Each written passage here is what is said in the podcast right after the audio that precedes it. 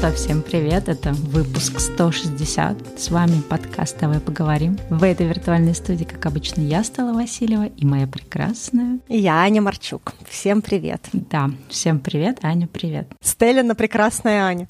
Да, также в этом выпуске нас поддерживает очень важная инициатива стендап от L'Oréal Париж, и мы вам расскажем о ней чуть позже. Да, и сегодня у нас снова такой философско-саморазбирательный в себе выпуск, где мы будем философствовать на такую тему, как надо ли себя заставлять или нужно все таки от себя отстать и больше как-то вот действовать, как ощущается, как хочется, как складывается. Вообще мы хотим немножко поговорить о том, в каких ситуациях нужно фокусироваться на каких-то целях, на достижениях, двигаться, работать над собой, а в каких нужно немножечко отстать от себя, не пушить, не педалировать какие-то вещи, будущее, а может быть как-то по-другому отнестись к тем обстоятельствам, которые складываются, к той ситуации, которая складывается и прочее. И разговор этот на самом деле мы между собой уже очень давно ведем, потому что это не какая-то вещь, да, где есть очевидное черное, белое, как правильно, как неправильно, как стоит делать, и какие-то волшебные формулы. Это вещь такая достаточно, почему сказали философский выпуск, достаточно философская, потому что, с одной стороны, мы все, наверное, замечаем такой вот переход в общественном сознании, да, от вот идеи, что давай, паши, выше, сильнее, наоборот, уход в тему бережного отношения к себе. И те, кто каким-то образом этот переход начал делать, наверное, столкнулся с разными мыслями, связанными с тем, что, допустим, есть определенная тревога, да, а что если я вот начну слишком бережно к себе, расслаблюсь и ничего делать не буду? Или ты начинаешь замечать, да, для каких-то людей, что вроде бы ты такой начинаешь действовать по течению, но это тоже не всегда помогает тебе, как бы, в общем-то, быть результативным, но в хорошем смысле. То есть ты понимаешь, что как-то особо это отстать от себя и бережно к себе, как будто бы тоже не приводит приводит к тому, к чему бы ты хотела идти. И получается, есть какой-то такой диссонанс. Все-таки насколько бережно к себе и насколько сильно нужно от себя отстать, да, и больше как-то отзываться на состояние потока, какие-то там внутренние хотелки и желалки, а где все-таки нужно включать какие-то разумные рамки, какие-то четкие планы, какие-то, не знаю, системы, границы, ежовые рукавицы и так далее. То есть вот хотим вместе с вами сегодня на эту тему поразмышлять, потому что она такая непростая и достаточно, мне кажется, важная. Если говорить про нас, про меня и про Стеллу, мне кажется, у нас есть такое одно общее качество, которое, возможно, кому-то из вас, а может быть, многим из вас отзовется. Мне кажется, что мы обе росли в таких достигаторских семьях, когда перед нами ставили сюда задачи какие-то, какие-то челлендж-задачи, да, то есть какие-то задачи такие амбициозные, и нам все время хотелось двигаться, развиваться, преодолевать, даже какое-то внутреннее чувство конкуренции, что нужно сделать больше, вот у других получается, я тоже, значит, могу, раз кто-то может, значит, я могу. И во многом какая-то часть нашего успеха, каких-то наших результатов, каких-то личностных вещей, которые с нами происходили, преодолений, она тоже была связана с тем, что мы зашорились и делали где-то, да, то есть через боль, через силу, через страдания, через то, что нам было больно, через такое вот советское «не хочу» и какие-то такие штуки. И, наверное, если посмотреть на нашу жизнь в обратную сторону, можно сказать, что много чего для нас хорошо сложилось, и каждый из нас построила карьеру в более чем одной профессии, и в плане достижения результата все нормально. Да? Везде, где есть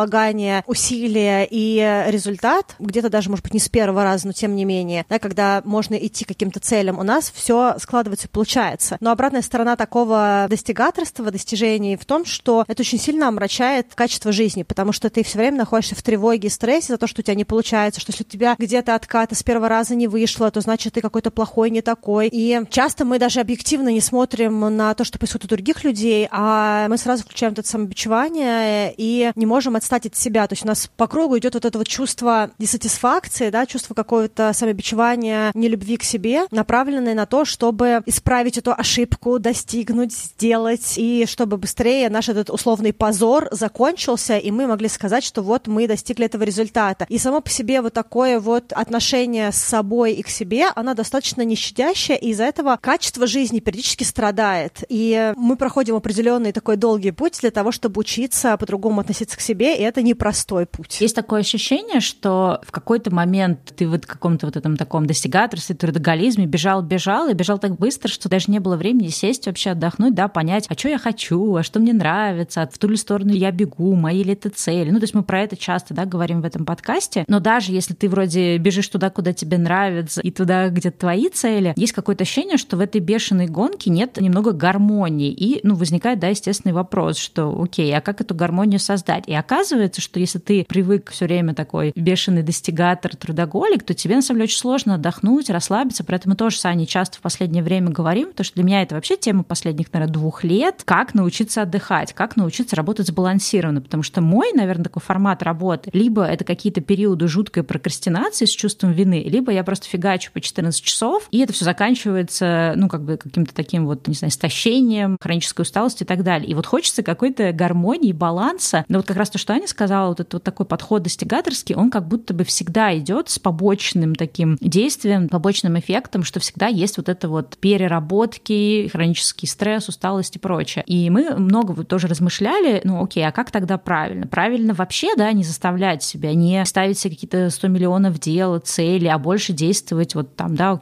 часто тоже говорят, да, про ресурсность. То есть, окей, вот буду действовать по ресурсу. Но что для меня, например, тоже в этом году стало очевидным, я провела огромный эксперимент потому, чтобы просто вот не заставлять себя, не ставить никаких целей, не запускать новых проектов, ничего делать, а просто вот отзываться на то, что хочется в моменте. Но, например, то, что я для себя извлекла, что, несмотря на то, что это был очень ценный эксперимент, да, вот отстать от себя, вообще никаких себе суперцелей не ставить, во-первых, это не избавляет тебя все равно от тревожности, что ты сделал недостаточно, то есть ты вроде бы решил, что ты будешь делать мало на этой неделе, но ты все равно все время думаешь о том, что ты делаешь мало. Я не знаю, сколько должно пройти времени, чтобы от этого ощущения излечиться, но также с этим, спустя вот, ну, у меня был такой год такого эксперимента, да, как бы антидостигаторства, и я поняла другую вещь, что для определенных типов людей, говорю, да, в данном случае про себя, отсутствие какой-то жесткой структуры, вот полностью выключение заставления себя да, в каких-то областях, на самом деле оно какое-то контрпродуктивное и очень сильно контрпродуктивное. Да, я могу как бы отзываться на то, что мне хочется, но, во-первых, есть вещи, которые нужно делать, да, потому что это какие-то обязательства. И тут как бы вопрос хочется никогда может не включиться. Также здесь есть вещи, которые мне важно делать. То есть мне, может быть, не хочется сейчас вот в данный момент какие-то да, штуки делать по какому-то проекту, но мне важно, чтобы проект с определенным каким-то, ну, с определенной скоростью развивался, к чему-то шел. И вот иногда, чтобы туда прийти, нужно делать вещи, которые не хочется, но их делать надо или их важно делать. И тогда получается, что, ну, можно до бесконечности ждать, когда эта муза придет, но с другой стороны, и многие творческие тоже люди, книги, биографии говорят о том, что творчество это не всегда про отвечание на хотелки, это тоже какая-то структура, рутина, определенная дисциплина. И я, ну, как раз тоже много очень думала о том, что, окей, а где тогда грань? То есть, если ты себя все время заставляешь и ставишь какие-то рамки, получается, какой-то нездоровый трудоголизм. Если ты расслабляешься, то все просто валится из рук, система разрушается, и нет никаких результатов. И отдыха при этом я тоже от этого не почувствовала. То есть все-таки я поняла, что мой тип личности — это все-таки быть все время в действии, в активности. То есть для меня, ну, прям много отдыхать — это как-то вообще не ценно, мне от этого скучно. Но если, например, я не выстраиваю никаких систем, как бы, да, все разваливается. В общем, вот это вот очень сложная, конечно, тема, где вот эта грань между трудоголизмом и тем, чтобы от себя отстать и быть каким-то таким бережным и внимательным к своим ресурсам, например. Забавно, что нам вчера тоже пришел в Телеграм-бот вопрос от нашего слушателя, от Ивана. И я не буду зачитывать весь вопрос, но он говорит про то, что мы как раз сегодня планировали писать, и то, что мы пишем, как можно избавиться от чувства вины за отдых и нормально, полноценно отдохнуть. Да, как раз про то, чтобы двигаться к своим целям, достигать результата, но при этом не находиться в этом состоянии, что если ты берешь какой-то отдых, ты сразу плохой. Я, наверное, хотела много чего сказать, сказать по этому вопросу, но я, наверное, начну с того, что ты сказала в конце про «хочу, надо и важно», потому что действительно, когда мы пытаемся понять, какие цели наши и что вообще мы хотим для себя, да, то есть когда мы избавляемся от понимания того, что вот это хочу не я, а это хочет общество, или что так делала какая-то моя ролевая модель, к примеру, там мой старший брат или моя старшая сестра, или мой папа, или какой-то мой очень хороший друг, у которого все складывается, или какой-то старший товарищ, да, когда ты смотришь на другого человека, и ты ты копируешь путь этого человека, да, то есть он становится на какое-то время твоим каким-то вот таким вот бенчмарком, да, образцом того, что ты делаешь. Когда ты избавляешься от того, чтобы делать что-то, что для тебя работало, а больше не работает, от цели другого человека, ты оказываешься в ситуации, что ты не до конца понимаешь, что вообще твое и что тебе хотелось бы делать. И тут есть определенный цикл. Есть цикл, я пробую разные вещи и смотрю, что мне отзывается. Вот я начал что-то делать, какое-то время этим я занимался, понял, что вообще не хочу, там, не знаю, 10 раз ходил на какое-то занятие, не пошло. Потом я пошел вот туда, начал делать это, мне понравилось. И таким образом у нас выстраивается какой-то ориентир того, нужно ли нам это делать или нет. Но потом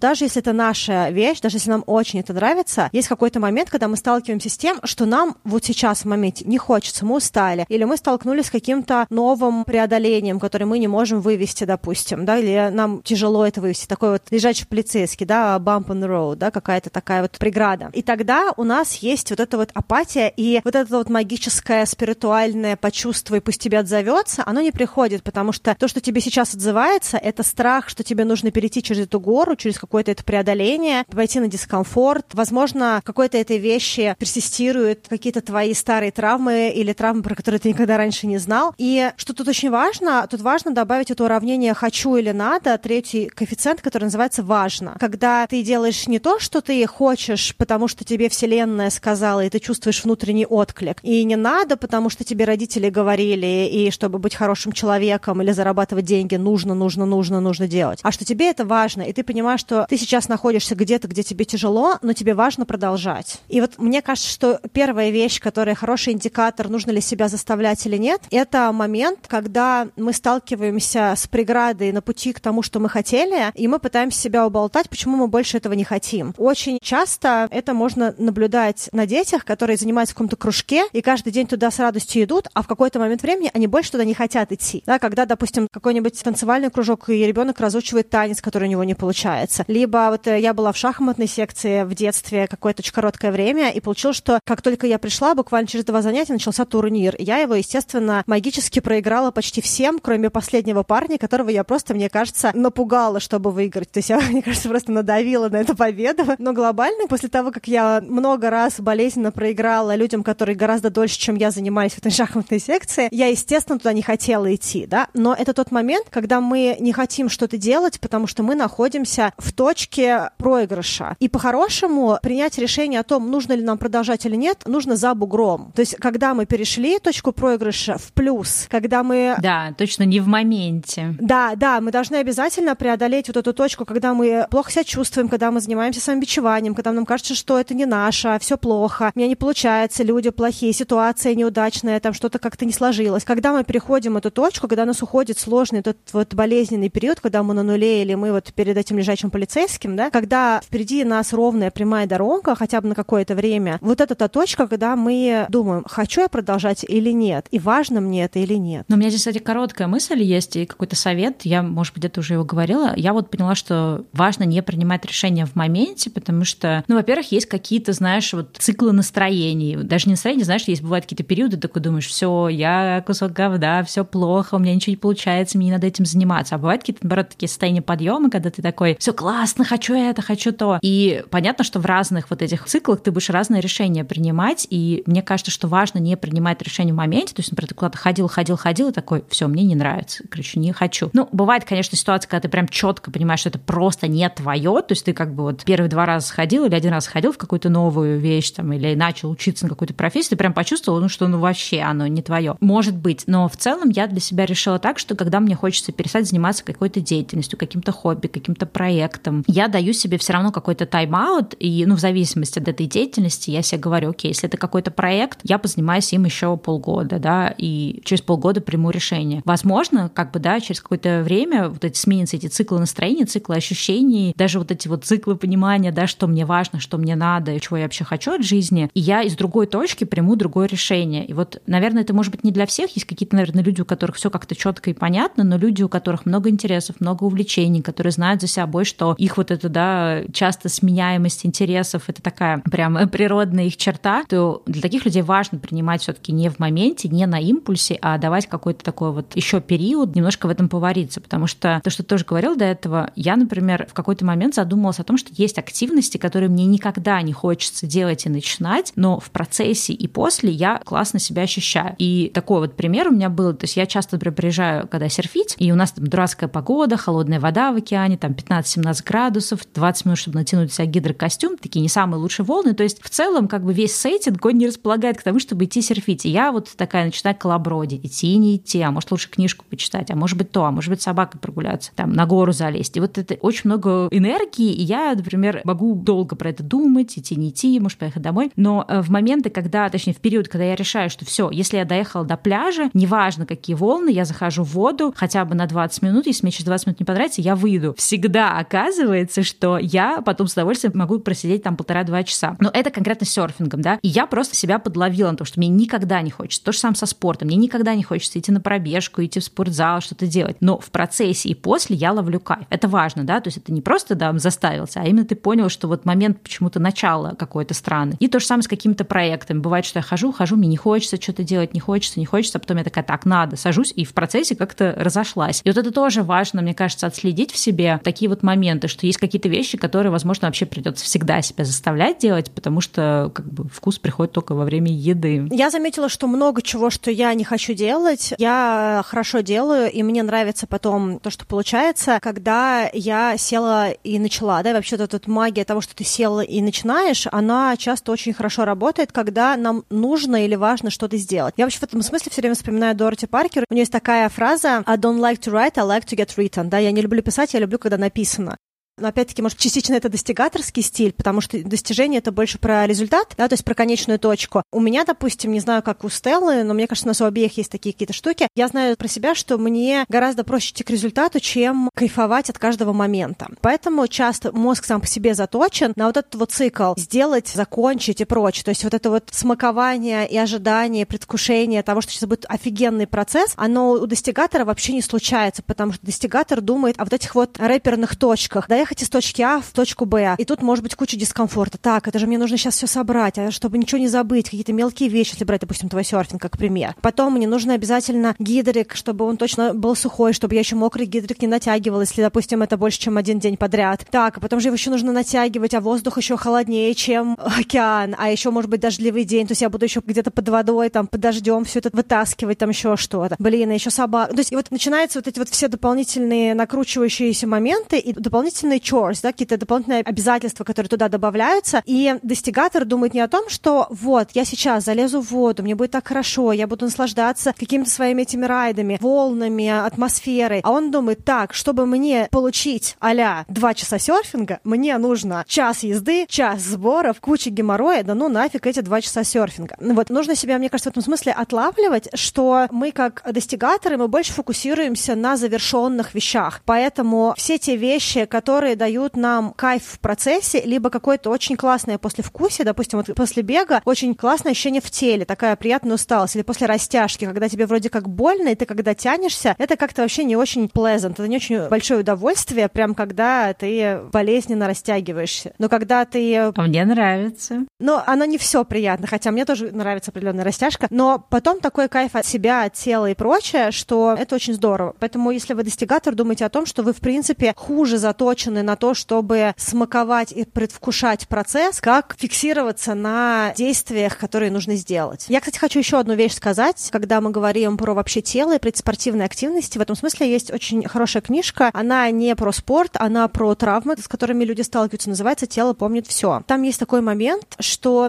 Интересным образом, когда человек делает что-то очень регулярно, даже не какая-то приятная вещь, какие-то запретные удовольствия или что-то еще, или там ест шоколадки каждую ночь, а даже какие-то вот такие вот сложные спортивные вещи, допустим, ежедневно выходит на пробежку, да, или каким-то образом какой-то другой спорт. Наш организм, он так работает, что он обучается получать удовольствие. То есть фактически как бы любая активность, которая регулярная, она вызывает приятный стимул. И негатив уже появляется не от того, того, чтобы делать эту вещь, допустим, как выходить на пробежку и преодолевать вот этот вот весь бег. А негатив возникает, когда происходит отмена. То есть, если, допустим, ты выходил, выходил и долго бегал каждый день, а потом ты перестал выходить на пробежку. И вот эта вот отмена вот этой регулярности, она вызывает дискомфорт, потому что, ну, как бы сам организм, он работает на то, чтобы привыкать к какому-то вот этому стимулу. И это как раз к вопросу о том, нужно себя заставлять или нет. Возможно, на старте, возможно, когда вы какую-то вещь пытаетесь научиться делать, и вам бы всегда всегда хотелось это делать. Не знаю, допустим, вы хотели бы очень красиво играть на пианино, но каждый раз, когда вы садитесь, у вас получается какая-то ерунда, вас бьют по пальцам, или вам нужно как-то очень неприкольно нажимать, у вас болят подушечки, или там еще какие-то вещи. Нужно помнить о том, что постепенно даже само тело, оно будет хотеть играть, но для этого нужно пройти какой-то этот неловкий, неудобный период начала для того, чтобы выработать нужные стимулы у организма, чтобы он хотел продолжать идти на какой-то даже где-то дискомфорт. Да, ну и здесь как раз, да, актуально себя заставлять, потому что вот выстроение этой регулярности занимает много времени. Есть такой вот расхожий да, факт, что привычка строится 21 день. Это какая-то немножко такая мифическая история, потому что все зависит от того, какая это деятельность и что ей мешает. Ну, там, условно говоря, да, у нас был выпуск про привычки, и мы говорили о том, что если вы хотите вечером заниматься спортом, а у вас уже есть сложившаяся привычка прийти домой, лечь на диван с чипсами и смотреть Netflix, то как бы вопрос не в том, сколько вы будете выстраивать спортивную привычку, а сколько еще вы будете отучаться от той, которая уже есть и полезная и приятная, и очень регулярная. И построение привычек может длиться там от каких-то простых, например, пить воду каждый день 20, может быть, дней, да, а каких-то более сложных это может быть и 60, и 180, и больше. Вот я не знаю, кстати, ты про бег можешь вспомнить, потому что ты же как-то достаточно активно и регулярно занималась бегом. В какой момент у тебя началось вот именно вот это вот, как этот эффект отмены, когда ты уже больше страдал от того, что ты не можешь пробежать, чем можешь? Вот сколько у тебя ушло дней на построение этой регулярности? Ну, у меня ушло много времени, но у меня там был еще отягощающий компонент, потому что я сбрасывала вес, и у меня получается, что я начала бегать в очень большом весе. И мне было прям реально тяжело. У меня прям там был цикл, что сначала у меня очень сильно была дышка. У меня было ощущение, что я просто выплюну весь организм. Потом у меня нормально все было с дыхалкой, но у меня заболели какие-то передние мышцы бедра. Потом я их отпустила, заболели икры. Потом икры отпустила, заболели колени. У меня очень долго было куча всяких вещей, которые мне доставляли массу дискомфорта, пока я не выработала вот эти все штуки. Но мне кажется, что я реально начала кайфовать тогда, когда я могла бегать какие-то более или менее адекватные дистанции, не прерываясь. Мне кажется, что, опять-таки, я не каждый день бегала к этому пути, да, то есть какой-то был момент уже. Я начала как-то адекватно, мне кажется, бегать а в ноябре, а первые свои полноценные пару километров без перерыва я начала бегать только в марте, да, то есть для меня там был большой путь и, ну, не самая длинная дистанция. А когда я смогла бегать стабильные 5-10 километров, мне уже очень сильно хотелось постоянно бегать, да, то есть когда вот уже была длинная дистанция, я уже себе выдумывала, как я ускоряюсь там и прочее. Ну да, но видишь, попадает то, что в книгах говорят, от 60 до 180 дней вот эта регулярность может. Почему я так тебя допрашивала? Потому что, мне кажется, вроде бы все, наверное, можем подспудно понимать, что если что-то делать регулярно, то оно как раз войдет в привычку. Ну вот сейчас, да, это можно еще с научной точки зрения зафиксировать. Но мне кажется, не у всех хватает терпения, понимания, что вот эта регулярность, ну как бы она потребует действительно заставляния себя, если тебе эта активность важна, и это заставляние это не то, что я там неделю или там две-три недели позанимаюсь бегом, и потом у меня как-то все пойдет по накатанной, нет, это действительно там может быть 3, 4, 5, 6 месяцев, и потом уже, да, бег сможет интегрироваться в твою жизнь очень легко. То есть есть очень мало активности, да, которые можно интегрировать за неделю, за две. Но вот именно то, о чем мы говорим, да, когда регулярность становится приятной, и уже проще сделать, чем не сделать эту вещь, и уже как бы, да, заставлять не придется. Конечно, с работой, мне кажется, такое не особо включается. мне кажется, что какие-то вот спортивные штуки, да, потому что там очень много все равно какого-то там эндорфинов, не знаю, серотонина, чего там еще выделяется. Конечно, с работой такое не всегда. И, например, в каких-то рабочих проектах там чаще, например, включается заставляние себя, потому что есть вещи, да, которые ты должен делать, ну, какие-то, может, административные там дела или еще что-то, и вещи, которые тебе важны, да, они там связаны, например, с развитием твоего проекта или тебя там в этой карьере. Как мы обещали в начале выпуска, мы хотим вам рассказать о важном событии, которое нам подсветил Лореаль Париж. Да, 25 ноября э, проходит Международный день борьбы за ликвидацию насилия в отношении женщин. Мы очень надеемся, что нашим слушательницам не приходилось с этим сталкиваться. Хотя по международным данным исследовательского центра Ipsos 84% женщин хотя бы один раз подвергались сексуальным домогательствам в общественных местах. Да, мне кажется, в нашей стране вообще очень много вещей не считаются домогательствами, и многими женщинами, иногда и мужчинами воспринимаются как просто какое-нибудь плохое утро или мерзость, от которой хочется отмыться и скорее забыть. Например, когда кто-то трется об тебя в транспорте или блокирует выход, когда ты хочешь уйти, и настоятельно предлагает там согласиться на встречу всякие фразы, мол, ну что ты ломаешься, или дай телефончик, я уйду, ну и тому подобное. А еще самое грустное, что людям очень часто стыдно что-то сказать, особенно когда это происходит в публичном пространстве некомфортно быть резким или каким-то громким, устроить скандал или еще как-то выразить себя. И мы сегодня об этом говорим, чтобы больше людей не боялись, не стыдились и чувствовали в себе силы говорить открыто, а также в определенные моменты дать отпор. Да, вот у меня как раз э, много всяких разных историй именно в транспорте было, и даже были такие истории, когда я училась в университете, даже в старших классах. И такое было неоднократно, что какие-то чуваки в каком-нибудь очень, знаешь, плотном автобусе или вагоне метро к тебе притирались. Самое ужасное, что поскольку никто вообще не обсуждал обсуждал с тобой эту тему. Даже в голову мне тогда не приходило, что можно накричать на этого человека или какой-нибудь, например, рядом стоящей женщине об этом сказать, чтобы она за меня вступилась, или сказать, «Э, мужчина, вы что делаете? То есть я вообще не знала, как в таких ситуациях поступать, особенно когда была очень молодая, и все, что я могла сделать, это просто уйти в другой конец вагона или автобуса, или вообще бывали ситуации, когда я просто выходила из автобуса и ждала следующего, настолько было неприятно. Хотя вообще изначально это какая-то дичь, и абсолютно не норма, что женщины этому подвергаются. Да. Но это вот то, что было в каком-то таком, наверное, более молодом возрасте, и это было, когда я жила в России, но на самом деле в каждой стране такое происходит. На Бали у меня тоже были очень странные истории. Была, например, такая история, вообще очень запоминающаяся. Я раньше ездила на байке, на скутере, и как-то раз я возвращалась домой от подруги, и по пути меня догнали какие-то парни и начали, в общем, как-то прикасаться ко мне, трогать меня во время движения, ржать над этим. И самое ужасное, что ты мало что в этой ситуации можешь сделать, потому что ты едешь на байке, они тоже на байке, и ты вообще думаешь о том, что может случиться какая-нибудь авария, если они как-то к тебе притрутся не так или толкнут байк, и плюс, ну, в принципе, неприятно то, что они тебя трогают. В итоге я так испугалась, что я, в общем, развернулась, села в каком-то ближайшем кафе и просто час ждала, когда они уедут, а они стояли на парковке, но потом все-таки уехали. И потом я в ужасе неслась домой, и вернувшись домой, я прям в тот же день приняла решение, что я больше не буду водить скутер на Бали, и я пересела на машину. Тоже, знаешь, была такая ситуация, в которой абсолютно было непонятно, как поступить. Ну, точнее, как поступить корректно. Да, слушай. Вот. Вообще, мне кажется, такие истории важно освещать, рассказывать про них публично. Часто бывает такое, да, что мы можем думать, что все вот это домогательство к женщинам происходит где-то там, в телевизоре, в новостях, и вообще это какая-то редкость, но на самом деле по факту каждая женщина, она в той или иной степени с этим может столкнуться, сталкивалась или может столкнуться в будущем. И все это часто как бы очень небезопасно и может по-разному закончиться. И это, естественно, история не про то, что кто-то там не так оделся или не так говорил, или, не знаю, там вышел пьяный из бара или еще что-то. Эти вещи происходят в обычное время, в дневное время, в каком-то, не знаю, супер даже каком-то шумном публичном месте и так далее. Вот. То есть это история из разряда, что ты ехал, занимался своими делами, шел, никого не трогал и можешь оказаться в очень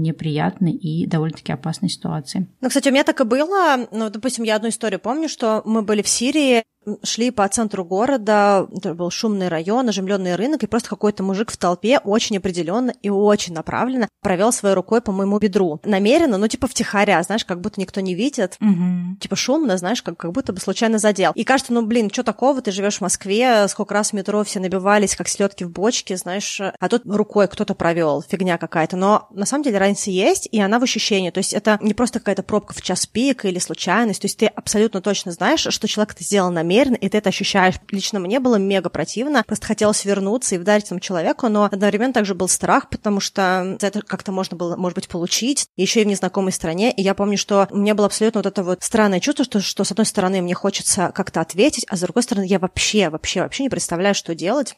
Просто остается очень неприятный осадок, прям такой прям мерзотный. Да. Ну, или даже вот в Москве этим летом, вообще мы сидим просто в центре города на скамейке с подружкой, говорим о каких-то своих вещах, вдруг подсаживается какой-то парень такой, о, девчонки, привет, и просто вообще ни с того ни с сего вторгается в наш диалог и очень-очень активно пытается что-то с нами там обсуждать, предлагает моей подруге потанцевать, и она ему говорит, нет, мы девочками сидим, разговариваем. Он такой, ну ладно, чё вы, в Москве все такие злые, ну давай один танец, и после танца я там уйду, оставлю тебя в покое. Она ему говорит, нет, я я не хочу танцевать, я хочу спокойно посидеть, а он просто никуда не уходит и чуть ли уже не тащит ее весь диалог, это такое вторжение в наше пространство, да, я молчу про наши личные границы. Это было минуты три, и в какой-то момент времени она вообще перестала быть с ним вежливым, ему очень резко сказал, нет, уходите, ну, так громко, э, резко, ну, что вообще, в принципе, ей не свойственно, что она очень мягкая. А потом она просто перестала на него реагировать, он еще что-то говорил, она смотрела на меня, и мы просто через его фоновый разговор говорили между собой о своих вещах, и потом он ушел. Вообще очень странные все вот эти ситуации, и очень важно учиться давать отпор в таких или многих других, даже чаще более страшных, серьезных ситуациях, чем, допустим, вот мои примеры, так как все эти случаи, они потихонечку нас влияют, и э, мы даже не замечаем, что э, это оставляет какой-то след. Вообще вот такие вот травмирующие ситуации, они могут понижать нашу самооценку, влиять на нашу уверенность в себе. Кто-то может избегать определенных мест или в гораздо больших ситуациях чувствовать себя небезопасно, и некоторые люди вообще избегают потом куда-то выходить, выходить вечером. То есть очень много последствий, которые мы не замечаем, но это травматический опыт, э, который фактически человек переживает, а женщина, иногда и мужчина. Да, очень важно вообще понимать, как давать отпор. И вот как раз Лореаль Париж запартнерился с экспертной организацией и разработал специальную обучающую программу Stand Up. Она очень короткая и емкая и занимает всего 10 минут. Она предлагает простые и очень четкие шаги, как противостоять различным домогательствам, как действовать и при этом соблюдать принципы безопасности. Кстати, по тому же исследованию Ipsos, только 31% женщин сообщают, что в момент домогательства получали какую-то помощь. Часто еще бывает так, что другие люди не знают, что делать, когда они, например, видят, что к кому-то пристают, потому что это тоже может быть э, небезопасным, ну или как минимум казаться небезопасным.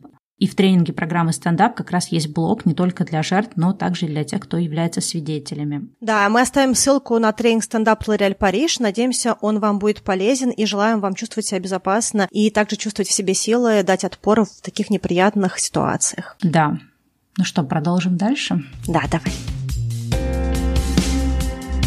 Мне кажется, что часто работа, особенно определенная работа, если мы говорим про какую-то интеллектуальную работу, она очень хорошо прогрессирует, когда мы начинаем за собой наблюдать, особенно если мы на какой-то более зрелой точке уже и можем отрефлексировать себя, потому что я вот не могу себе представить, что я бы там в 22 года как-то очень хорошо себя отрефлексировала, хотя я вижу, что сейчас много людей, которые вот как раз 19, 20, там 22, они очень светлые и очень начитанные, и у них гораздо лучше коннект с вот этим пониманием себя, с какими-то своими сложностями, какими-то какими-то, может быть, травмами, переживаниями. То есть это очень круто, что люди раньше начали себя осознавать за собой наблюдать и что-то узнавать про себя. Что я тогда вообще, вспоминая себя в какие-то там 22 года, я вообще ни разу не была такая зрелая в плане именно понимания себя. Да, я была зрелой в плане самостоятельности, но не была зрелой в плане self-awareness таком. Мне кажется, что на работе прогресс идет тогда, когда постепенно прорабатываешь все сложные вот эти вот основные травмы, которые есть. То есть у нас у каждого есть свои какие-то такие ключевые вещи, которые нас тормозят и которые очень сильно фонят понят. И частично на этих же комплексах мы и достигаем, да, потому что, допустим, если человек очень боится, не знаю, отвержения или что его будут ругать, он будет стараться делать лучше, быть таким перфекционистом, пересиживать, быть трудоголиком, работать на износ, пытаться решить вопросы корпоративные за собственный счет, если ему кажется, что он где-то лажает. То есть очень много каких-то вещей, которые человек пытается сделать, чтобы не чувствовать стыда или позора какого-то, да, или из страха облажаться. И вот мне кажется, что тогда приходит удовольствие от работы, когда мы готовы личностно идти на вот этот дискомфорт и его прорабатывать, да, если, допустим, нам страшно сказать, что мы можем облажаться, а просто прийти и сказать руководителю, я не успею сделать эту работу. И вот когда мы можем так делать, тогда наш рост и наше удовольствие, оно стремительно двигается вверх, потому что мы тогда не упираемся в наши вот эти вот закатанные, болезненные способы решения вопросов. У меня, к примеру, такое было, когда я работала еще на первой своей работе, я видела, что мне нужно сделать промо-наборы какому-то празднику а-ля 8 марта. И у меня столько было других проектов, что я просто не успевала. И я в каком-то жутчайшем просто стрессе, неврозе, недосыпе пыталась это все сделать, чтобы успеть. И какой-то в последний просто вагон со всем этим сделала. И все равно там что-то было не идеально. И я помню, что меня вызвала маркетинг-директор и говорит, Ань, что происходит? Я говорю, я вообще не успеваю, у меня там ничего не получалось. Я вообще еле-еле это сделала. Она говорит, а почему ты ни разу не пришла, никому не сказала? Почему ты не сказала своему руководителю? Почему ты ко мне не пришла? Мы, может быть, вообще эти наборы отменили, мы бы по-другому поступили, бы у нас какие-то другие контакты, мы что-то могли бы... То есть вот от того, что я не могла сказать другому человеку, что я не справляюсь, да, как бы у меня вот такая была прям болезненная штука, что если я скажу, то что-то плохое случится, либо меня уволят, либо как-то меня осудят, либо еще что-то. Я даже не понимала, что плохое, просто вот это было как бы внутреннее чувство надвигающегося черного такого пространства, какой-то черной дыры. И я помню, что тогда я была в ужасном состоянии, и я вообще не давала себе нисколько, ни секунды отдыха. Я спала по 3-4 часа и вообще привела себя к тому, что через какое-то очень непродолжительное время у меня вообще было сотрясение, потому что я просто коллапснулась, то есть я прям упала на асфальте, потому что я просто вообще не отдыхала и никаким образом не ну, выходила в какое-то такое спокойное состояние пауз. Но вот это как раз, знаешь, вся вот эта вот часть, это плохая сторона заставления себя, когда трудоголизм не дает тебе отдыхать, и тебе кажется, что тебе нужно заставлять, больше делать, да, там, не расслабляться, еще что-то. Хотя по факту, может быть, в этот момент тебе, допустим, требуется отдых. И вот это вот то, что сейчас называется, да, то, что таким относительно новым популярным термином токсичная продуктивность, да, когда вроде бы мы стремимся к продуктивности, к тому, чтобы успевать, чтобы как-то быть более дисциплинированными, организованными, но это уходит в какую-то нездоровую тему, не полезную, да, вредную для нашего организма, когда мы заставляем себя не потому, что, да, у нас есть какие-то, например, там страхи, сомнения, и мы понимаем, что нам нужно просто немножечко пойти навстречу этому страху, да, как мы говорили в выпуске, например, про страх ошибки, а это вот именно заставление там, где ты уже еле ползешь, да, вот как ты рассказывала историю, ты уже просто перерабатываешь так, что ты падаешь в обморок, но ты все равно себе говоришь, что нет, давай, делай, фигачи. И вот это вот та сторона, где нужно уметь понимать, что здесь заставлять себя точно не нужно. Да, ну и вообще история про то, чтобы себя заставлять, она еще и плохая из-за того, что когда мы не отдыхаем, мы не перезаряжаемся. То есть это вот все равно, что, не знаю, включить блендер, и пусть он там сутки что-то делает, то есть просто сгорит там через там час и все, да, то есть какой смысл заставлять какое-то электронное устройство работать без отдыха, не знаю, или машину включить, чтобы она вообще не глушилась сутки. Нам почему-то понятно, когда вот мы так поступаем с техникой, что технике там тоже нужно ее передохнуть, поставить, чтобы она переключилась. А когда мы про себя, для нас вполне логично, что мы просто берем и фигачим без каких-то пауз, без восстановления. Я очень сейчас это почувствовала, когда я переехала в Канаду, потому что я по-московски хотела максимально решить все свои бытовые вопросы, все документы, все, что мне нужно сделать было. Я даже в первую неделю в Ванкувере сдала теорию вождения, потом я сдала практику вождения, все это разрулила, документы. И, честно говоря, когда я переехала в квартиру, где я сейчас живу, я просто поняла, что у меня нет нисколько ресурса. У меня нет ресурса, чтобы идти знакомиться с новыми людьми. То есть я не готова вообще сталкиваться с каким-то сейчас unknowns, да, то есть с чем-то неизвестным. У меня нет ресурса, чтобы строить нетворк в киноиндустрии и смотреть работу в киноиндустрии. У меня нет ресурса, чтобы заниматься большим количеством спортивных активностей. То есть вот я очень сильно вложилась в этом переезде, да, тут весь кусок этот за там пару-тройку недель до, в то время, что я была в Калгари, переезд в Ванкувер с всеми вещами, вот этот старт в Ванкувере, приезд в жилье, вот это, где я сейчас. Все это было очень нагрузно. То есть это фактически я зашорилась и делала. Через не хочу, как говорится, да. И глобально, вот если честно, я очень рада, что я все это сделала, потому что у меня теперь все сделано, что нужно, и я могу сейчас просто наслаждаться своей жизнью, но есть два момента. Во-первых... Вот это хороший вопрос. Можешь ли ты ей наслаждаться? И не возвращаемся ли мы к вопросу от нашего слушателя, да, как перестать чувствовать вину, когда ты такая, все, я все сделала, теперь я могу выдохнуть и насладиться переездом. Можешь ли ты это сделать? Умеем ли мы выдыхать? Да, это первый момент, потому что я уже неделю в состоянии, что я делаю только ту работу, которую я знаю, как делать, да, в том смысле, что вот наш подкаст записывается, публикуется, читаю материалы, готовлюсь к выпускам, да, то есть есть какая-то работа, которая регулярно у меня идет. У меня есть мои близкие люди, мои друзья, с которыми я регулярно общаюсь, каждый день я с кем-то общаюсь, своих близких друзей. Есть часть людей здесь, с которыми я тоже немножечко могу общаться, хотя первую неделю, мне кажется, вообще ни с кем потом не общалась, у меня не было ресурса даже. Но глобально у меня нет очень много ресурсов, чтобы просто наслаждаться, да, как вот это вот в картинке какой-нибудь, боже, выйти на улицу широко открытыми глазами, наслаждаться, что ветер дует, и трава растет, и рядом залив, и рядом... То есть у меня вообще ничего нет. То есть у меня нет никаких ярких эмоций. То есть все мои эмоции сейчас, они достаточно притупленные. Я просто хожу, гуляю, решаю какие-то бытовые вопросы, покупаю продукты, езжу в Икею. То есть как бы есть какие-то вещи, которые я делаю. Это не значит, что все это не доставляет мне удовольствия. Безусловно, какое-то удовольствие в этом есть. Но сказать, что я просто порхаю на каких-то там крыльях радости по поводу переезда, у меня такого вообще нет чувства. То есть мои эмоции очень сейчас спокойные, что мне, эмоциональному человеку, вообще не свойственно, да, потому что меня обычно кидает из одной яркой эмоции в другую яркую эмоцию, да, то есть плюс и минус там и прочее. Ну, как бы не до абсолюта, но тем не менее. А вторая вещь, я очень рада, что я все это сделала, но, честно говоря, кроме жилья, все остальное можно было сделать в любой момент. Я могла даже эту карточку местного ID, да, вот провинции Британской Колумбии, я могла ее получить в любой момент времени. У меня есть вид на жительство, я могла с ним ходить. Да, это чуть-чуть больше было риска носить все время с собой этот документ, но глобально я могла с ним ходить. Более того, я могла с ним не ходить, потому что меня никто здесь не остановил бы, не спросил бы документы. Мне оно было нужно только когда я новые документы оформляла. Права, здесь куча людей, которые переехали годы назад в Канаду, у них до сих пор нет местных прав. Страна позволяет мне 90 дней, ну вот провинция тоже позволяет мне 90 дней ездить на российских правах. Я могла спокойно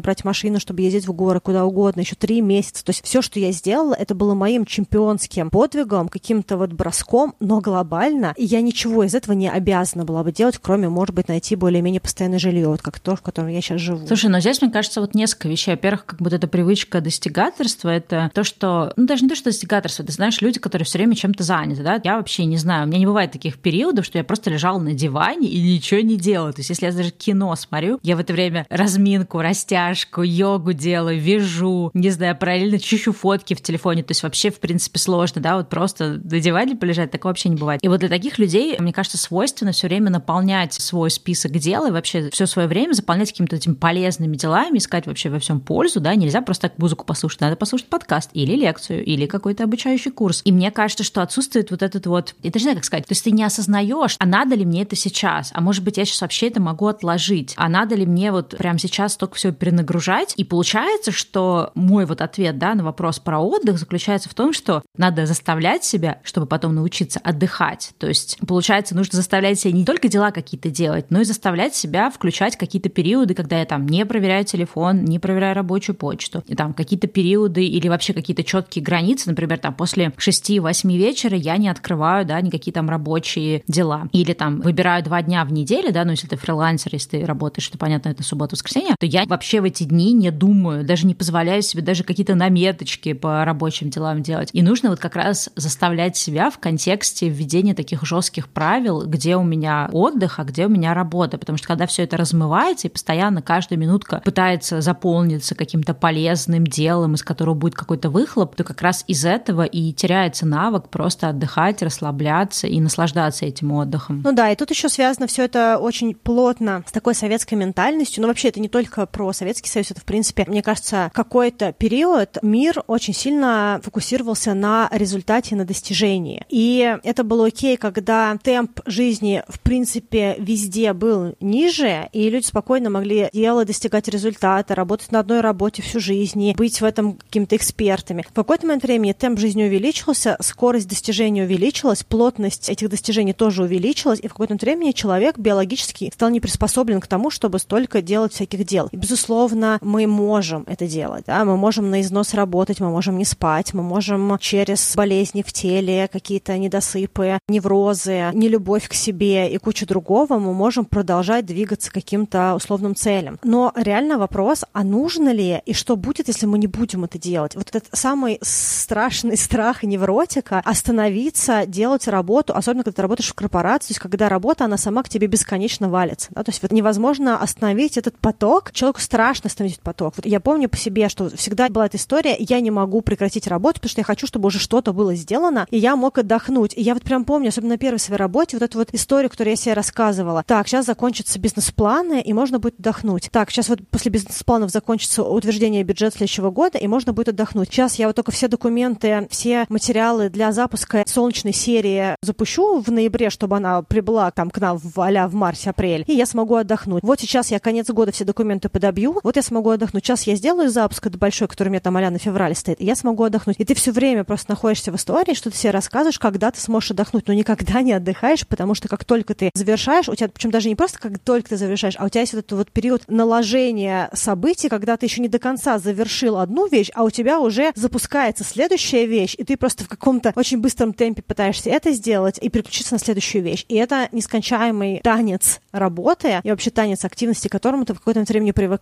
и в этом неврозе продолжаешь что-то делать. Но вообще по факту, а что будет, если мы не будем себя заставлять это делать? Что, все разрушится? Что, если на эти 200 писем, которые каждый день падают среднему менеджеру среднего звена средней корпорации, не отвечать, что весь мир разрушится? Нет, кто-то будет, наверное, недоволен, кто-то будет хотеть, чтобы ему на это письмо ответили, кто-то забудет, что он тебе писал, ты отвечаешь, а вопрос уже решен, там еще куча всего. То есть пока мы не идем на свои страхи и не позволяем себе выйти из этой колеи, в которую мы себя сами загнали, мы не можем увидеть, что ничего не происходит такого категоричного. И более того, даже если произойдут какие-то категоричные вещи, это все равно не так категорично. Люди, допустим, так сильно боятся потерять работу. Я не говорю о том, что всем не нужно держаться за работу. Люди в разных условиях, есть разные зарплаты, есть разные ситуации жизненные. Но очень много людей в неврозе, особенно работающих в корпорации, у них есть достаточно сбережений, либо эти сбережения можно относительно легко сделать для того, чтобы иметь подушку безопасности и меньше стресса и где-то позволить себе уйти. Я могу сказать, как человек, который это делал. Очень часто то, чего мы так сильно боимся и почему мы не перестаем делать паузу и отдыхать, это какая-то супер не страшная вещь. И как только мы с ней сталкиваемся, мы вообще не понимаем, зачем мы все это делали. Я не знаю, кто нас сейчас слушает, но я уверена, что у многих людей, которые сейчас нас слушают, были такие моменты, когда мы были абсолютно уверены, что нам ну никак нельзя прерваться, что это очень важно, а потом проходит год или сколько-то, мы думаем, блин, зачем, нафига, зачем я тогда все это делал, кому это было нужно, зачем я так себя заставлял. Но сейчас наверняка этот же самый человек находится в такой же аналогичной ситуации, только уже в другом месте, но он не может скинуть, хотя на самом деле это то же самое. Отдых — это очень важная вещь, и она контринтуитивная для нашего общества все еще, особенно когда мы часто взаимодействуем с нашими там пожилыми родителями или какими-то пожилыми родственниками и кем-то еще, кто считает, что нужно работать, что работать очень важно, или что помимо работы нужно еще работать дома, а еще нужно вот над собой работать, еще выглядеть хорошо, еще там что-то, над чем еще работать. Если есть дети, то над ними работать, над всеми вообще работать, и просто эта работа она должна быть нескончаемая, и даже нельзя нанять людей, чтобы на тебя работали, потому что это тоже ужас ужасный, ну как-то, то есть это что, будет твою квартиру чужой человек, ты чужого человека впускаешь в дом, чтобы он убрал твою квартиру, о, это же так ужасно. А что, у вашего ребенка есть няня? Серьезно, вы своего ребенка доверили няне? Это же так ужасно. Есть куча людей, которые все время нам рассказывают, чего вообще в этой жизни ужасно, но по факту все это абсолютно адекватные и комфортные вещи. И это то, что нам может дать этот ресурс, и нам не всегда нужно себя заставлять для того, чтобы обеспечить себе хороший, качественный уровень жизни. И достигаторство ради достигаторства — это хорошая и благородная цель, но при этом также она очень тяжелая для того, чтобы находиться в ней в каком-то регулярном, нескончаемом цикле. Да, это очень важная мысль, что нам кажется, что мы не можем остановиться, и пока мы не начнем проверять эти гипотезы, я помню тоже, когда какие-то вещи я проверяла, там, у меня, например, был какой-то такой, знаешь, не знаю, какая-то идея, что если я с утра до ночи не сижу и не работаю, то это какой-то, знаешь, плохой лайфстайл, хотя на самом деле вопрос, да, в результатах. Ни один человек, который сидит в офисе 8 часов, не работает, ну, с одинаковой продуктивностью ровно вот эти, ну, точнее, подряд 8 часов. То есть там есть разные как бы блоки продуктивности, есть более эффективная работа, есть совсем неэффективная, когда какие-нибудь встречи часами длятся, и не все из них полезны, или когда это бесконечное отвечание на почту. То есть, ну, как бы по-разному, да, можно построить работу. И когда ты работаешь сам на себя из дома, ты на самом деле тот же объем работы, если ты сам формируешь, да, свой график дня, можешь сделать гораздо быстрее. Но все равно, например, у меня был такой какой-то стыд все время, что если я, знаешь, с утра до ночи, особенно учитывая, что в корпорации я вообще, в принципе, в 6 вечера редко уходила, всегда это было 7-8, еще на выходных что-то иногда. И вот у меня все время было какое-то ощущение, что либо я должна просто упахиваться с утра до ночи, либо я не буду чувствовать себя ок, да, то есть я не буду чувствовать себя комфортно. И в этом смысле, конечно, любой момент отдыха, он будет восприниматься как повод для самобичевания, повод для того, чтобы почувствовать, что я какой-то плохой. И нужно действовать от обратного. То есть все то, что вызывает во мне вот эти ощущения стыда, их как бы наоборот нужно делать. Но то, что я поняла, что просто, да, как бы мы с Аней тоже часто обсуждали, Аня такая говорит, блин, я целый день что-то делала, упахалась, села в 8 вечера, там что-то такое разбирать, и у меня появилось ощущение, что надо еще что-то понаделать в 8 вечера, хотя я так весь день там носилась, делала всякие дела. То есть вот какое-то вот это ощущение, что нужно еще что-то запихать, и на автомате мы часто так что-то запихиваем, и единственный способ от этого немножко как бы избавляться, это, опять же, проводить четкие рамки, да, вот, ну, я уже приводила какие-то примеры, я включала в себя какие-то такие вот штуки, типа после восьми я не проверяю там соцсети и телефон, там после стальки-то я больше не занимаюсь рабочим проектами, или сейчас у меня есть такое правило, что я там рабочие чатики, рабочую почту проверяю раз в день. Есть все, раз в день я ее проверила, насколько там успела, ответила, пошла дальше. За счет того, что у меня это очень четко профиксировано, что это только раз в день и только определенное количество времени, я, соответственно, успеваю ответить только на самое важное. Это тоже избавляет меня как раз от того, чтобы не делать вообще все подряд, а учиться выбирать то, что важно и критичное, остальное откидывать, остальному говорить нет, потому что время лимитировано. И вот только такими, получается, какими-то жесткими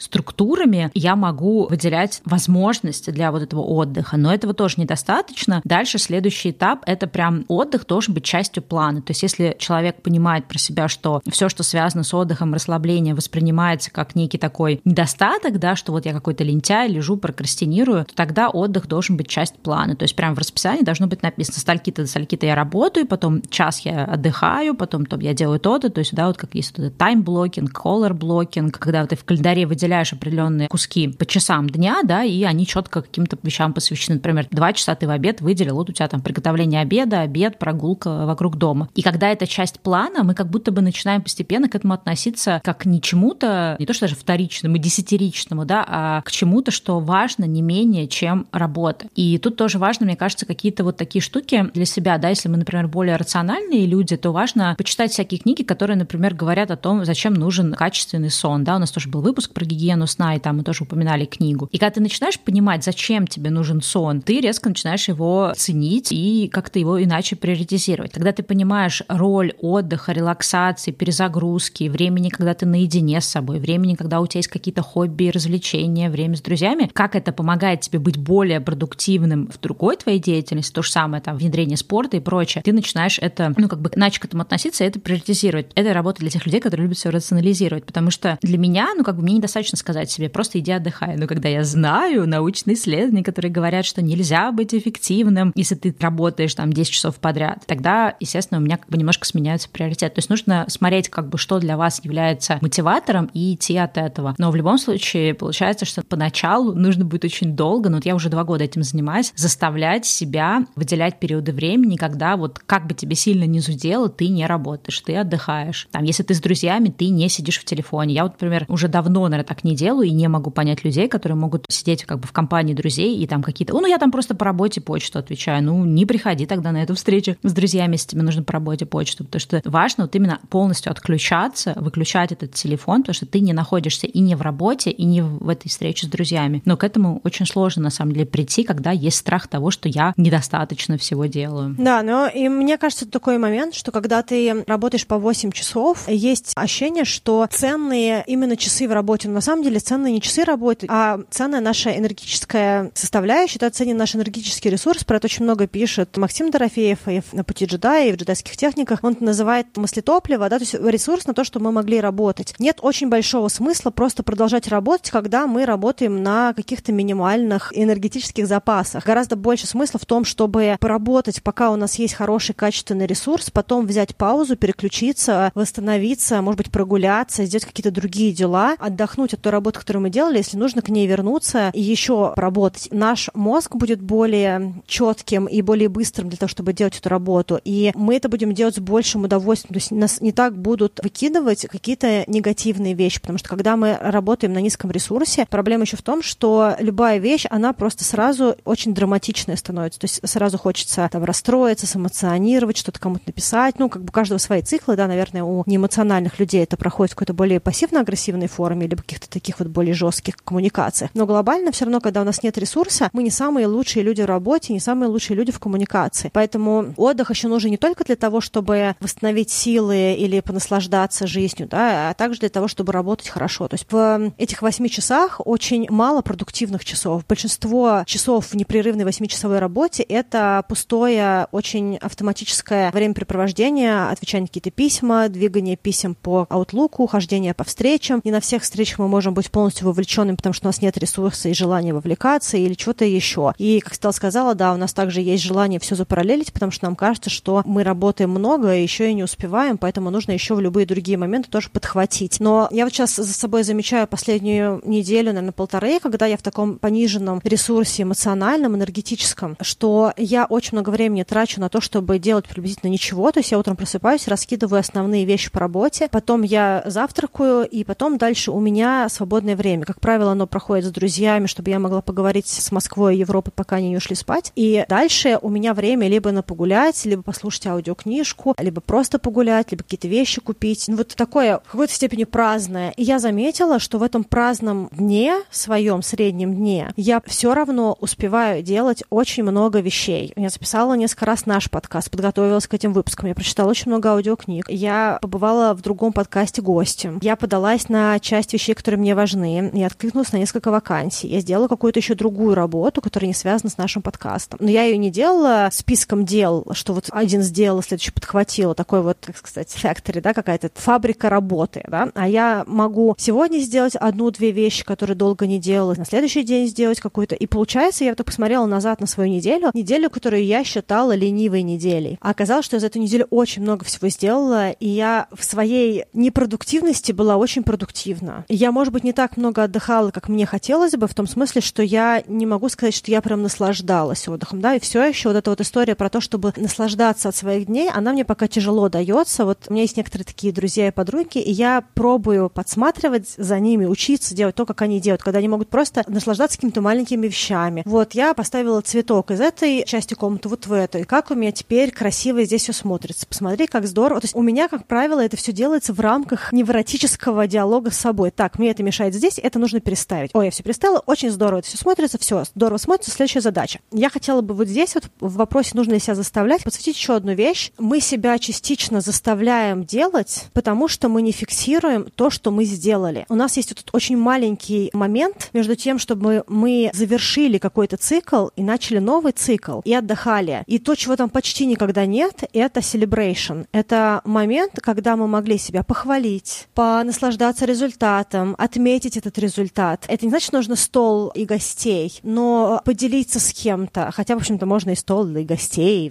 вообще. Зафиксировать то, что было сделано. Я сейчас смотрю, что я первую неделю упахала со всеми этими документами. И я все говорю, вот с кем я разговариваю об этом, и они такие говорят, ты что, серьезно? То есть ты в первую же неделю сдала там на права, все это сделала, переехала. Я говорю, да, они говорят, ничего себе. У меня куча людей, которые переехали там три года назад, у них все еще часть этих вещей нет. А я такая, да, да, ну вот. Как бы мне, с одной стороны, приятно, что они это подсвечивают, а с другой стороны, я понимаю, что я-то себя, в общем-то, не особо за эту тему хвалила. У меня так коротко прошло это чувство радости от того, что я сдала на права через неделю после приезда в Ванкувер. То есть фактически я очень была удивлена первые два часа после, и на этом все. Да? Хотя переживала я за этот экзамен несколько дней, да, но и получается, что мой негативный experience с этим событием был такой длительный, а позитивный такой короткий. И вот мне кажется, что для того, чтобы нам было проще отдыхать и меньше приходилось себя заставлять на пути к каким-то вещам, которые нам важны, очень здорово учиться больше времени распределять так, чтобы мы могли хвалить себя, благодарить себя. То есть я не хочу звучать сейчас спиритуально, да, как на каком-то, не знаю, мантре, но важно, мне кажется, для нашей психики фиксировать то, что мы часто бываем молодцы. И в этой истории, когда мы фиксируем, что мы молодцы, мы немножечко по-другому перешиваем наше желание делать больше, потому что мы получаем больше сатисфакции от того, что мы сделали уже. Ну да, но знаешь, мне кажется, что это важная вещь, она вообще абсолютно не спиритуальная. Есть огромное количество людей, которые, ну вот они лишены какого-то такого навыка замечать, сколько сделано, и они могут сделать много, но им кажется, что все это недостаточно. И, естественно, если это в тебе такое есть, то право на отдых ты как бы себе не будешь давать. И здесь вот для меня, например, ну вот из того, что я для себя поняла, есть несколько вещей. Первое — это приоритизация, да, то есть, конечно, можно просто весь день разгребать почту, отвечать на какие-то бессмысленные, беспощадные имейлы, потратить на это просто весь день, и по факту ты будешь уставший, у тебя не будет хватать времени. А что? То есть какой выхлоп? И для меня, например, очень важно, выбирая какие-то дела, если отвечаю на вопрос, а эти вещи будут двигать проект, то есть приоритизировать то, что двигает проект, а не просто заполнять день делами. Это первая вещь. Вторая вещь — это то, что мы говорили миллион лет назад, у нас был, по-моему, да, выпуск про эссенциализм, или мы просто упоминали эту книгу «Эссенциализм», это научиться говорить «нет». То есть, ну, невозможно успеть все, невозможно делать все. Всегда будут куча каких-то интересных возможностей, проектов и перспектив. И я сейчас, например, очень четко отдаю себе отчет. Окей, вот я вот это в это ввяжусь, и у меня может уйти там столько-то времени. А соразмерен ли выхлоп вот этим усилиям? Если это какой-то денежный проект, то да, то есть если я потрачу 8 часов в неделю, а мне заплатят столько-то, это стоит того? Понятно, что бывают проекты, за которые мы беремся не потому, что за нам за это деньги платят, да, потому что нам это прикольно. Но окей, это действительно что-то, что я очень сильно хочу, или это что-то, на что я согласился, не подумав, что количество моих вложенных усилий и выхлоп вообще абсолютно неравнозначно, да, то есть здесь очень важно концентрироваться на вещах, которые тебе важны, и, ну, как бы говорить нет, да, это такой пресловутый эссенциализм, очень такая грамотная приоритизация. И дальше, когда ты точно делаешь вещи, которые важны, которые двигают твои проекты, а не просто бездумно разгребаешь все дела. Когда ты выбираешь действительно ценные и понимаешь, что все успеть нельзя, то есть это просто изначально, если ты думаешь, что можно успеть все, то ты как бы изначально идешь по пути, где ты не сможешь понять и оценить важность отдыха. И дальше следующая вещь, которая для меня, например, важна, я поняла, что либо мой день наполнен какой-то прокрастинацией, когда я напихала, например, кучу всего в день, и я так много всего от себя хочу, я так много себе ставлю каких-то невыполнимых задач, что мне, в принципе, не хочется к этому подступать. Но если я ставлю какие-то адекватные задачи, и также они адекватны ресурсу, да, сегодня у меня может быть много сил, завтра у меня может быть мало сил. Сегодня у меня есть ресурсы разгребать административку, но нет ресурсов сесть и записать видео, и уж тем более написать сценарий, да, для какого-то длинного видео. И я сопоставляю свое ресурсное состояние с теми проектами, которые, например, нужно сделать там ближайшие там неделю-две. То есть не пытаясь себя заставить, вот решила, что нет, вот сегодня, ну, мы не говорим, да, про дедлайны, мы говорим про людей, которые все-таки делают все более-менее в срок. То есть я вот решила, что нет, вот, вот, вот просто как хочешь, но записывай видео. И я вот хожу весь день и не могу его записать, и оно не идет. Я сейчас так не делаю. Я понимаю, что лучше я сяду и сделаю то задание, которое сейчас ощущается. Даже если это просто задание разгрести, например, архив с фото-видео. Лучше сделать то, что сейчас делается, и эту галочку, да, вычеркнуть, ну, если такая задача, в принципе, стоит, чем заставлять себя делать то, что вообще никак не идет, и ни по ресурсу, ни по настроению, ни по какому-то вот внутреннему отклику. Это следующая вещь, потому что если мы себя заставляем, то мы можем просто будем ходить прокрастинировать, и у нас этой вины будет еще больше. И дело не сделано, и, как говорится, чувство, да, неприятное, такой осадочек. Вот это тоже, если исключить. Дальше, если ставить какие-то адекватные задачи, да, как ты говорила, иногда кажется, что вроде ничего такого не сделал, а на самом деле, если по факту разложить, да, очень много всего успел. И здесь важно вот именно фиксировать. То есть у меня даже были такие вот эксперименты. Это я вот тоже как раз в рамках того, что как вот наладить баланс отдыха и работы. У меня, естественно, такая доска белая, на которой все время размечен календарь, и я туда записываю разные эксперименты. Например, если я решила 30 дней заниматься спортом, я там каждый день отмечаю, занималась, не занималась, чем занималась, какие там результаты. Вот. Ну, всякие такие эксперименты, как трекер такой. И я его также использовала для достижений. То есть все дела, которые я сделала в этот день, неважно, убрала ли я эту комнату, приготовила ли я еду, или это какие-то рабочие проекты, там, смонтировала, ответила по какому-то важному письму, я все, вот все, даже самых мелочей туда записывала. И это как раз, вот возвращаясь к тому, что я говорила в начале, помогает приобрести навык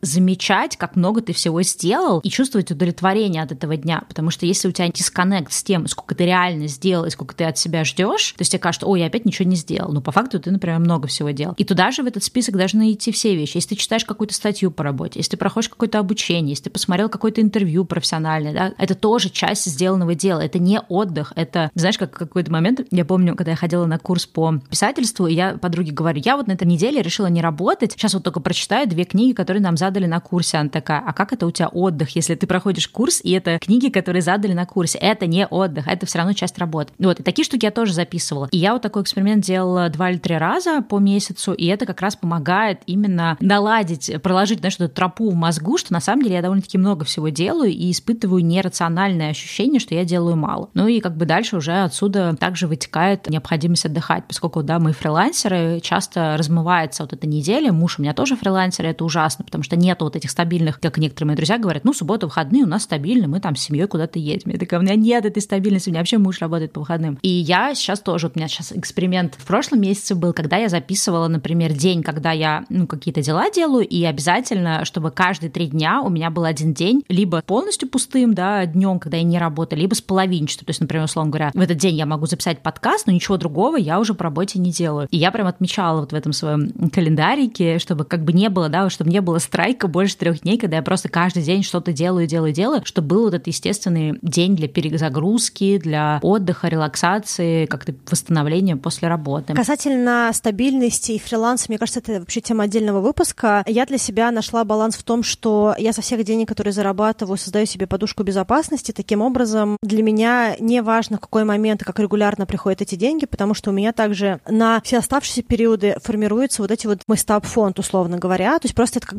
немножечко другой формат работы с финансами. Я также знаю людей, которые регулярно получают зарплату два раза в месяц, аванс и финальную зарплату, и у них никогда нет денег, да, то есть у них все уходит под ноль на какие-то любые траты. То есть вот мне кажется, что наша вот эта безопасность, наша стабильность, она во многом привязана к тому, как мы выстраиваем свой какой-то быт и свой ресурс. И я всех призываю вообще, вне зависимости от того, чем кто занимается, снижать свою тревогу за счет того, что формируется финансовая безопасность. Это нереально важный инструмент и очень важный для ментального здоровья инструмент. А в плане работы вот мне очень нравится такая мысль, она не суперновая, но она прям хорошо сформулирована. У Ольги Примаченко в книжке «К себе нежно» она пишет, не надо подвигов, достаточно маленьких шагов. И вот мне кажется, к вопросу о заставлении себя не надо подвигов. Реально очень часто достаточно просто каких-то вещей, которые мы делаем. Я тут говорю про движение к целям и о нашем развитии и о наших результатах. Я не говорю о всей той бессмысленной, ненужной работе, которая иногда тоже у нас есть. Куча каких-то шаблонных писем, которые нужно удалить, каких-то массовых рассылок, непонятно откуда взявшихся в нашей почте, внутренней коммуникации или внешней. Людей, которые хотели бы с нами посотрудничать, но мы в моменте не готовы ни с кем сотрудничать. Амбициозные цели всем отвечать или амбициозные цели всем отвечать в течение 24 часов. Или какие-то другие вещи, которым мы себя нагрузили, и теперь мы пытаемся все это в невероятном неврозе делать и завершать. Но если мы говорим именно про очищенную историю, то в этой очищенной истории самое важное — это достижение наших результатов.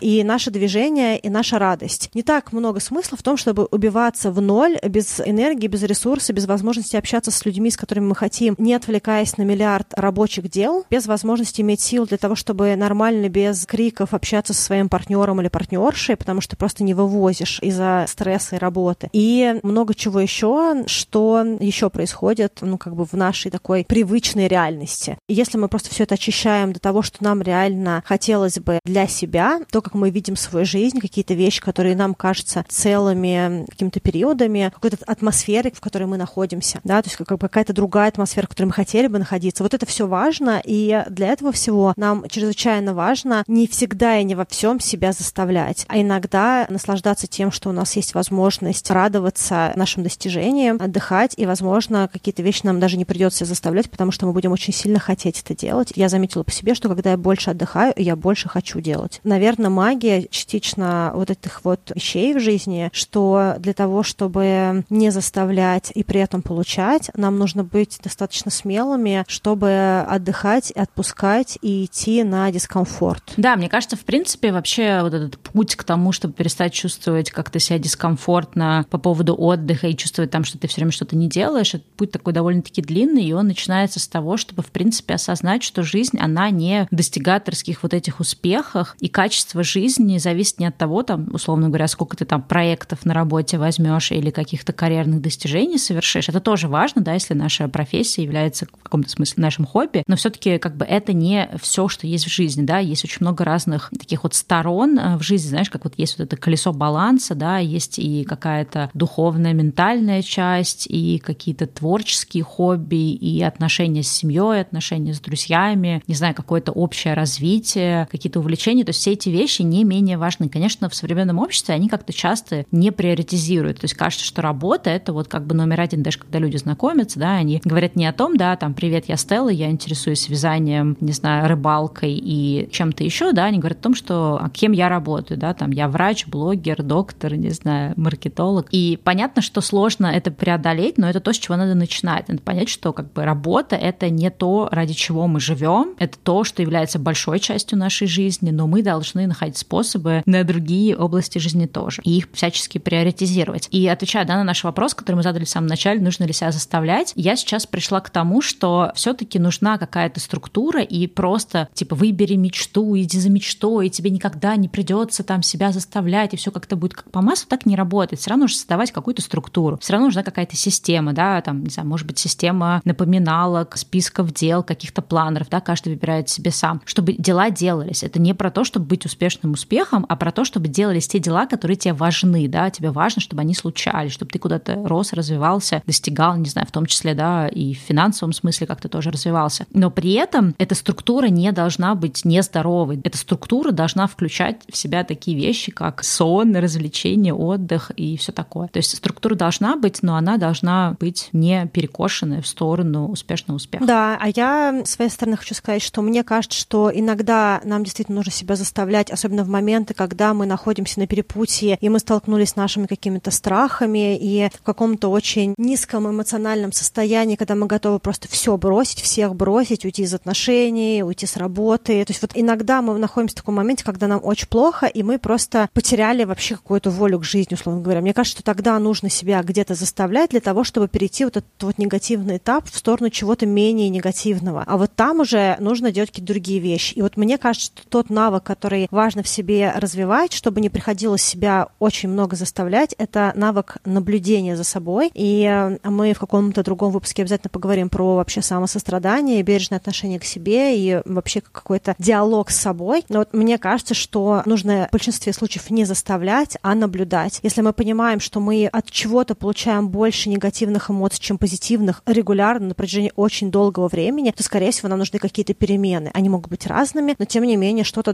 должно внедряться еще. И именно в этом наблюдении за собой, за своим состоянием, за своим телом, за своими чувствами, за своими переживаниями, за каким-то нашим поведением, что в каком-то общении мы все время подавлены, в каком-то общении мы все время невротичные какие-то, да, в каком-то общении нам все время хочется там плакать, допустим, или кричать, или хочется убежать, или что-то еще, или после какого-то общения мы вообще не можем потом себя заставить ничего делать, или чувствуем себя плохо, или что мы неудачники. То есть вот наблюдение за собой, оно частично снимает необходимость в том, чтобы себя прессовать, заставлять, пушить и прочее. В наблюдении мы можем более щадяще учиться обращаться с собой, и мне кажется, это тот навык, который нужно развивать. Я думаю, что на этой прекрасной ноте мы закончим. Это очень важный навык понимать, что нет абсолюта всегда заставлять или всегда давать себе пославление, что в разных ситуациях есть разный подход, и важно научиться чувствовать, то есть иметь какой-то контакт с собой, научиться чувствовать, когда какой подход будет для тебя актуален. Да, ну что, увидимся с вами на следующей неделе. Пока-пока. Всем пока.